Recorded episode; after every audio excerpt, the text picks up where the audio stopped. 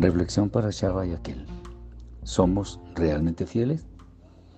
En las relaciones padre-hijo, jefe subordinado y muchas otras, podemos ver que cuando se da alguna orden es para que se cumpla literalmente al pie de la letra. Cuando existe alguna desviación en el cumplimiento de la misma, normalmente viene como consecuencia una reprimenda que revela la insatisfacción porque la orden no fue cumplida rigurosamente. Cosa bien diferente sucede cuando la orden se cumple sin cambiar nada de lo que el superior exige. Una orden ejecutada adecuadamente trae satisfacción a quien la imparte y, por supuesto, un beneficio a quien la lleva a cabo.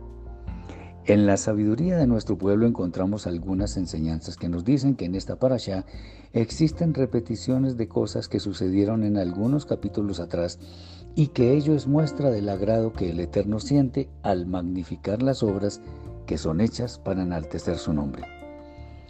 Y aunque esta última afirmación está en armonía con la Torah, técnicamente podemos decir que no es exacto que exista alguna repetición. Lo que sucede es que las órdenes del Eterno fueron ejecutadas tan perfectamente que tanto el relato de dar la orden como el de la ejecución parecieran ser el mismo, solo que en el primer caso el texto es harás y en el segundo caso hizo, pero el contenido es exactamente el mismo. Esto nos hace pensar en que cuando nuestros superiores, por supuesto en gran manera el Eterno, bendito sea, nos dan instrucciones para nuestro bien, debemos realizar lo que nos toca sin cuestionar nada.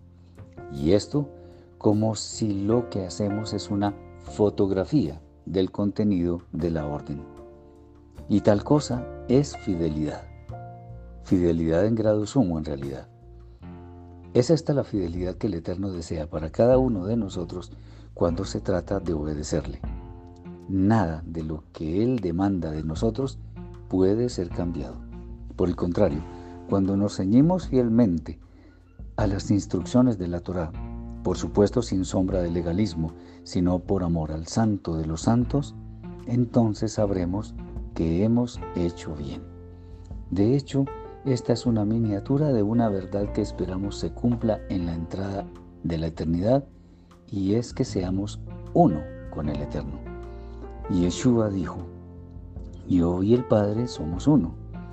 Tal cosa revela que nuestro Maestro estaba tan unido al Padre que no hacía su propia voluntad sino la del que le envió.